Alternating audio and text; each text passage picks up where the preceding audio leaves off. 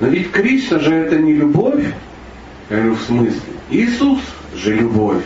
Я говорю, ну да, а Кришна не любовь. Я говорю, и э, гнев какой-то там что-то, зло, а у нас что же от Кришны?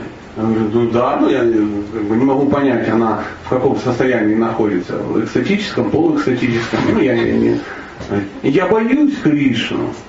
Ну, в таком духе, то есть в голове у женщины что? Ну, солянка сборная мясная, ну, поэтому, э, как и у нас у всех. Поэтому мы э, верим, что э, все добро, оно от Кришны, оно радость от Кришны, счастье от Кришны, а все зло, оно от адского сатаны какого-то, который сражается с Кришной и не дает ему пролить на нас что? Милость ежесекундную, чтобы денег у нас было, как у дурака фантиков, чтобы мы не болели, чтобы у нас все было отлично, и храм был из золота, и стены толщиной в метр. Ну, приблизительно так. Да. И мы пели Варуни каждый день, и у нас не было бы изжоги. И мы ели больше амбиций духовные. Поэтому есть враги, есть друзья. Потому что кто нам делает хорошо, это наши друзья, кто нам делает плохо, это наши враги. Это уровень ума, самый низкий уровень, это животный уровень, дорогие друзья. Но у Кришны нету такого представления. Для него все одинаковые. Мы вчера, помните, беседовали, а, пытались разницу между вачнава аппаратхой и джива аппаратхой разобрать. С точки зрения а, начинающего преданного, а, естественно, ну, ну, ваша версия а с точки зрения некого возвышенного преданного, да, не меня, я же знаете кто я, а, моя версия, она естественно ну, более правильная. Согласны? С какой стороны посмотришь? Потому что она моя? Нет, она, это была вообще моя версия, это же очевидно. Я про это говорю спокойно, не, ну, не боясь, что вы заподозрите во мне чистого преданного как же во мне его можно заподозрить, если его там нет, да? Но э, версия есть. Я ее просто прочитал и как бы обсудил. То есть для Кришны нету разницы. Для него нету понятия добро-зло в абсолютном, ну, с абсолютной точки зрения. Все служат Кришне, это все его дети. Для него это, ну, игра.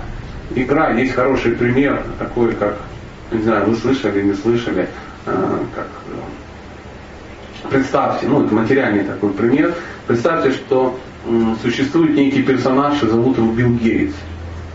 Да? И этот Билл Гейтс э, создал некие оперативные системы, на основе которых другие персонажи создали компьютеры. На основе компьютеров другие персонажи создали компьютерные игры. И потом какие-то третьи персонажи, ну, допустим, мы эти компьютерные игры купили, закачали в наши компьютеры. Допустим, это мир танков.